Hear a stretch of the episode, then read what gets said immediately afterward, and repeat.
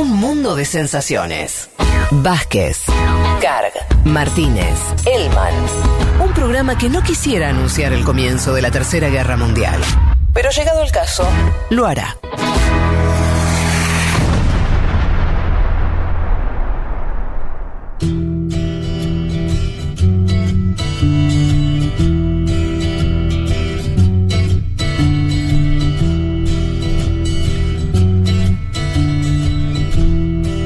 ...14 y 43 minutos ya... ...empieza a irse este programa... ...pero antes nos queda... ...algo muy lindo para compartir con ustedes... ...que es eh, la columna de Leticia Martínez... ...el tema que nos trajo Leticia Martínez... ...que me parece que vuelve un poco... no- ...nos da una idea un poco circular del mundo... eh, ...porque vamos a volver a hablar de China... ...vamos a hablar- volver a hablar de otra potencia mundial... Sí. ...no Estados Unidos... ...sino el Imperio Británico... Y de opio también, ¿no? Las drogas que Claro. siguen estando en el ambiente, ¿Por como estaban no? hasta hace un ratito. Dejamos el LSD y vamos al opio. No la, no la probé. De- Debía ser, debía ser interesante. Si puso en jaque un- a, a- a los Sí. chinos, si hicieron Este es el tanto- dato que abajo debería venir la línea del cedronar, ¿no? ¿Viste con la tele? Por, por las dudas no, mejor igual, ¿no? Qué noventas el cedronar. Qué, mene- qué menemista el cedronar en algún punto, ¿no? Em, uniendo todo con todo. Leti, no te robo más tiempo. Arranca. Dale, eh, decíamos, te decía antes Fede, que eh, en realidad se habla guerra del opio o guerras del opio, porque en realidad fueron Fue dos. más de una, claro. Claro, pero nos vamos a enfocar en la que creo que fue la más relevante y que justamente eh, da para hablar de todo lo que vamos a comentar ahora, que es la guerra del opio que se da ya a finales de eh, 1830, o sea, 1838, 1839, es- empiezan las primeras tensiones. Pero para poner un poco en contexto en qué situación estaba China en ese Sí. momento en el mundo, vos hablabas del imperio británico, bueno, algunos indicadores económicos o lo que tiene que ver con el PBI de China, sobre todo por la población y demás, era equiparable a los países que en ese momento estaban más desarrollados. Pero para que lo explique mejor y en concreto, si les parece, ya arrancamos escuchando a Salvador Marinaro, él es doctor en estudios globales y profesor de la Universidad de Fudan en Shanghái, está en este momento en China, eh, de hecho le mando un saludo porque nos escribíamos noche mañana, ¿no? Con la Ah, complicación mirá, del claro, sí, horario. Eh, que lo escuchamos a él que nos contaba un poco qué significaba China o en cómo estaba posicionada en ese sentido China en el siglo XIX. Lo escuchamos. En 1800, China era el PBI más importante del planeta. Por supuesto que esto se justifica por su escala poblacional. China siempre estuvo más poblada que toda Europa y Estados Unidos juntos. Sin embargo, tenía un nivel de desarrollo material muy elevado. Ciertas investigaciones muestran que la esperanza de vida de la población, tasas como la alimentación, eran perfectamente equiparables con el sur del Reino Unido y los Países Bajos, es decir, los lugares más desarrollados de Europa. ¿Qué es lo que sucede para que hacia fines del siglo XIX y principios del XX sea uno de los lugares más míseros del planeta? Solo se explica por algo que los chinos denominan Neiluan Huan, es decir, rebeliones internas e invasiones externas, que van a empezar con la primera guerra del opio. Bueno, lo que nos decía ahí Salvador Marinaro, esto de indicadores económicos que eran, se podían comparar con los países que más desarrollados estaban en ese momento, y qué va a pasar para que en los, las décadas posteriores esa situación cambie, ¿no? Sí. Es- él, él lo cuenta, ¿no? Con- bueno, y cuando habla en chino que dice, bueno, por tensiones internas y por supuesto por tensiones externas, y acá es donde entra el tema de la guerra del opio. Para que se entienda un poco de qué se trató concretamente este conflicto bélico, hay que entender que, eh, sobre todo en los siglos XVII, XVIII, bueno, lo han seguido, lo han leído a Periodistán, esto que se conoce como la ruta de la seda, Sí. estos productos manufacturados que sobre todo exportaba China, el imperio chino, que tiene que ver con el té, la seda, ¿no? Los productos Sí. que, que todos conocemos. Lo que generaba con el imperio británico, o lo que desde el imperio británico se empezó a observar, es que había un déficit muy grande. ¿No? O sea, que Eh, China exporta- le exportaba finalmente a Occidente más de lo que Occidente le podía exportar a China. Exacto. Al Bien. Imperio Británico, de hecho, es muy comparable incluso con lo que está pasando también con Estados Unidos, si uno quiere, ¿no? Le disputaba mercados. Le disputaba mercado a él, al mismo, ¿no? O sea, el Imperio Británico le vendía todo esto a la seda, al porcelana, Sí, sí, al sí. Eh, empiezan a ver esa situación de déficit. ¿Qué hacen? Bueno, varios eh, comerciantes, sobre todo empiezan a ver, además hay que recordar, Imperio Británico. Indias Orientales, o sea, India o los lugares como en Afganistán donde se produce aún hoy el opio, lo que empiezan a observar los comerciantes es eh, la plata que les dejaba justamente eh, vender el opio.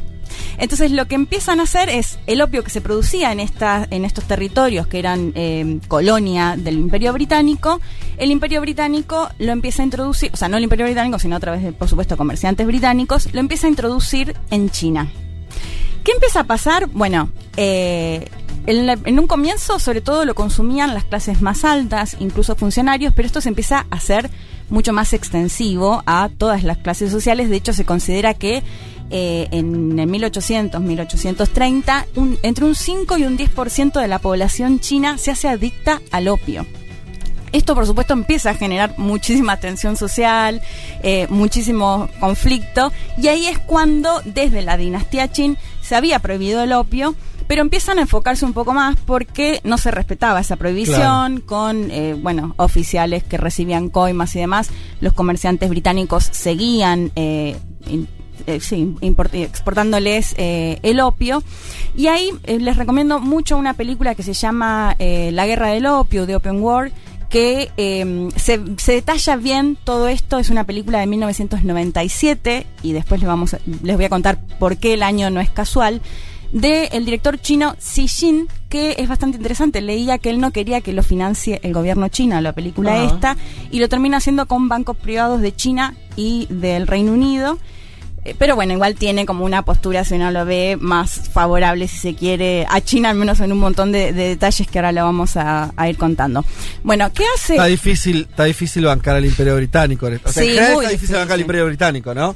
Es uno de los imperios más nefastos. Bueno, el, general los imperios son así, pero. Sí. Y además lo que estás contando es bastante ilustrativo. Quiere decir, ¿cómo, ¿cómo me enfrento a una potencia que me puede molestar? Le voy a vender droga. Claro, es tremendo, es tremendo. Donde pasaron dejaron destrozos esos muchachos. Sí, totalmente. No se iban con chiquitos. Bueno, acá en la película se puede ver cómo el emperador Dao Wan le ordena a esta figura que va a ser central, Lin Se-su, perdón a quienes hablen chinos mis pronunciaciones, ese- es un chino inmejorable. le- Por lo menos para mí que no sé nada de chino. le va a encargar a este eh, funcionario Sí. que sobre todo restrinja, o sea, que lleva adelante un operativo para frenar justamente el consumo del opio, la venta del Sí. opio, en el puerto de Cantón, que era el puerto con el que se comerciaba Claro, con por- el exterior. Por donde entraba todo el, el opio. Claro. Sí. Bueno, este señor, como les decía, va a ser clave porque va a ser el que va a llevar adelante todo este operativo. Esto, como les decía, en la película se puede ver muy bien. Se hacen eh, detenciones masivas tanto de consumidores como de los comerciantes que lo distribuían. eh, ejecuciones e incluso una situación que, va a ser muy importante es con los comerciantes británicos que estaban en China y que se oponían, por supuesto, o ellos consideraban que podían seguir vendiendo el opio y eh, les, les como como que les bloquean el paso. A estos comerciantes británicos, quedan de hecho sin agua, sin luz, sin, sin algunas, bueno, sin agua, eh, sin poder acceder, digamos, a sus barcos o a su mismo producto, el opio, de hecho queman toneladas de, Claro. de opio, o sea, toda una situación que empieza a llegar a el Imperio Británico, al Parlamento, de hecho a la Cámara de los Lores, no sé si recuerdan que hicimos una columna sobre la Cámara de los Lores, y acá es bien interesante porque decíamos que la Cámara de los Lores era esa cámara que eh, representaba a las clases más altas y a los obispos, o sea, a, a la iglesia, y va a ser en ese contexto que llevan justamente esta demanda de estos comerciantes británicos que se estaban enriqueciendo con la venta del opio. Igual supongo que, que el Parlamento dijo, bueno, si China no quiere mm, que, que le vendamos más opio, está en su derecho, eh, limitar el comercio dentro de su propio territorio. Bueno, fíjate vos, en esta, en la película se da este debate que es Sí. interesante, pero la reina Victoria va a decir, o sea, al menos esto es lo que muestran en la película, ¿no? En un momento que le plantean, bueno, ¿qué hacemos con Ajá. esta situación? Los Sí. chinos nos están quemando la- el, co- el producto, no nos dejan vender, qué sé yo, y ella les dice, miren, si yo estuviese en el mismo lugar, haría lo mismo. Claro. Pero el tema es que si nosotros permitimos que China haga esto, va más allá del opio, va a limitar el libre comercio. Y si nos limitan el libre comercio, el imperio británico se cae. Ah. Ese es el planteo que, que a grandes rasgos hace y me parece que explica Es una lucha bastante. por la libertad, al final. Claro, una, li- Es sí. una lucha por la libertad. Sí, totalmente. Bueno, Hermoso. ¿qué se decide en el Mm. Parlamento? Se decide que para 1840 se envían alrededor de 40 buques. Sabemos además que eh, la cuestión naval de británica era realmente muy pesada y muy Sí. superior a China. Eh, bueno, lo terminan viendo en 1840. Esta primera guerra, o sea, lo que se conoce como la guerra, primera guerra del opio, que va de 1839, 1838 a 1842, eh, va a ser, por supuesto, una derrota para los chinos, Mm. va a ser una victoria para el Imperio Británico.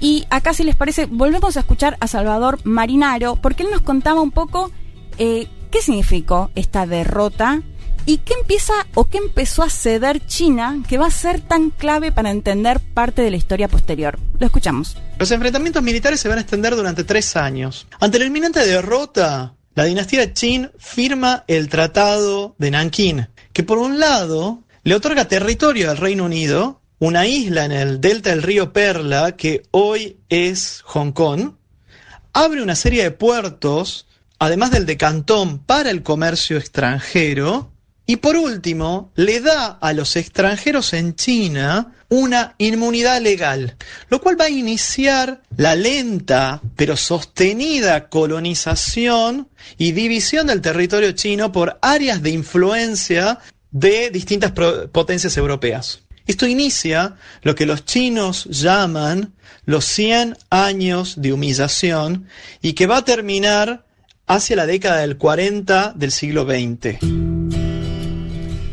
Y sí, claro, Sí. quedaron dolidos. Es mucho lo que sé de Es. China, Hong Kong. Les decía que la película de la guerra del opio Ahora, repasemos. Eh, Le permite, entonces, como pierde la guerra, el, el acuerdo implica que un tiene que abrir los puertos y darle además inmunidad a los extranjeros que están en China. Exacto. Se hace este tratado de Nanking. Terrible.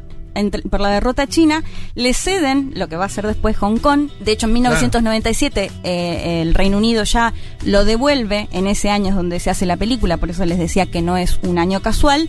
Y esto eh, desde, en- desde China lo van a experimentar, como lo planteaba Salvador, ¿no? Como los 100 años de humillación, en la que tuvieron que ceder justamente al Imperio Británico todas estas cuestiones que eh, enumeraba. Y acá les recomiendo muchísimo una película que me encantó, o sea, si bien por ahí no es que retrata exactamente lo que tiene que ver con la guerra del opio, eh, Vivir se llama To Live, de eh, el director de cine chino San Shimu. Eh, retrata mucho todo esto, lo contaba Salvador, estos 100 años de humillación van hasta el 1940. Entonces muestra esta parte, él me la decía sobre todo como que se experimentaba como una decadencia moral, si se quiere, eh, desde el lado chino o que así lo experimentaban. Y bueno, esta es la historia justamente de una pareja, de un hombre que se juega todo, que incluso pierde su casa, la llegada de Mao, todo el momento en el que empiezan a acusar a todos de capitalistas y, y qué pasaba con ellos. Bueno, una película que si tienen la posibilidad de verla, hagan, van a llorar un poquito seguramente, pero la verdad es que vale muchísimo la pena verlo.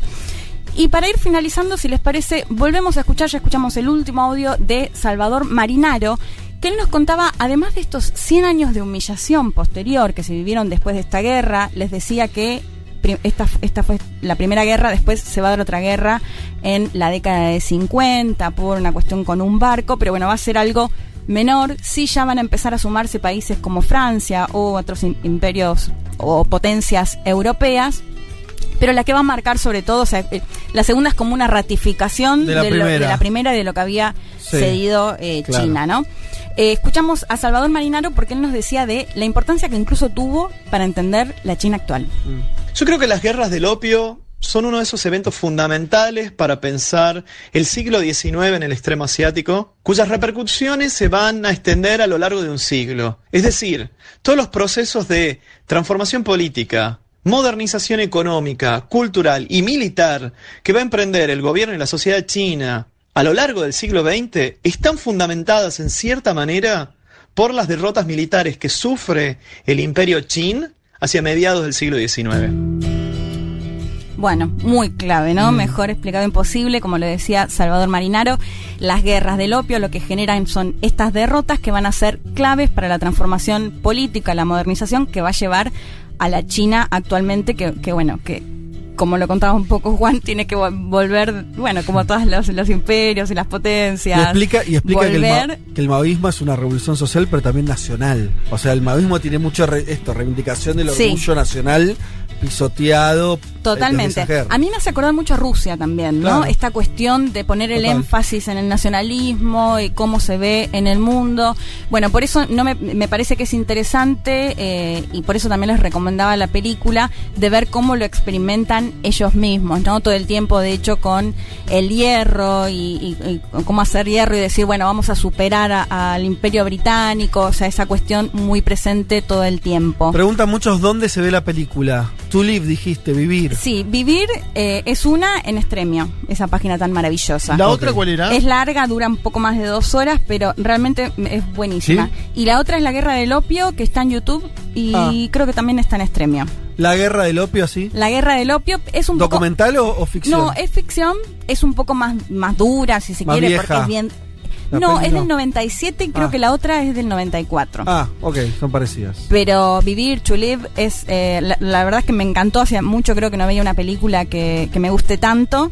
Si bien, les repito, no es que te va a contar nada de la guerra del opio en sí. La otra sí, la otra es, la, la guerra del opio es concretamente lo que pasó Sí. con el conflicto bélico. La segunda tiene que ver más con una cuestión más de, de una sociedad, de una familia. De hecho, eh, así que bueno, en extremio las pueden ver a las dos. Bueno, espectacular, Leti. Me parece un temazo y me parece que así como que no que la cosa hicimos toda una especie de elipsis en el programa y, y Sí. empezamos, eh, terminamos donde empezamos. O leímos un contexto histórico, lo que está, lo que contó por ahí más Juan, eh, también sobre el conflicto ahora con Estados Unidos y China. Bien, ya vamos terminando, ya estamos ahí.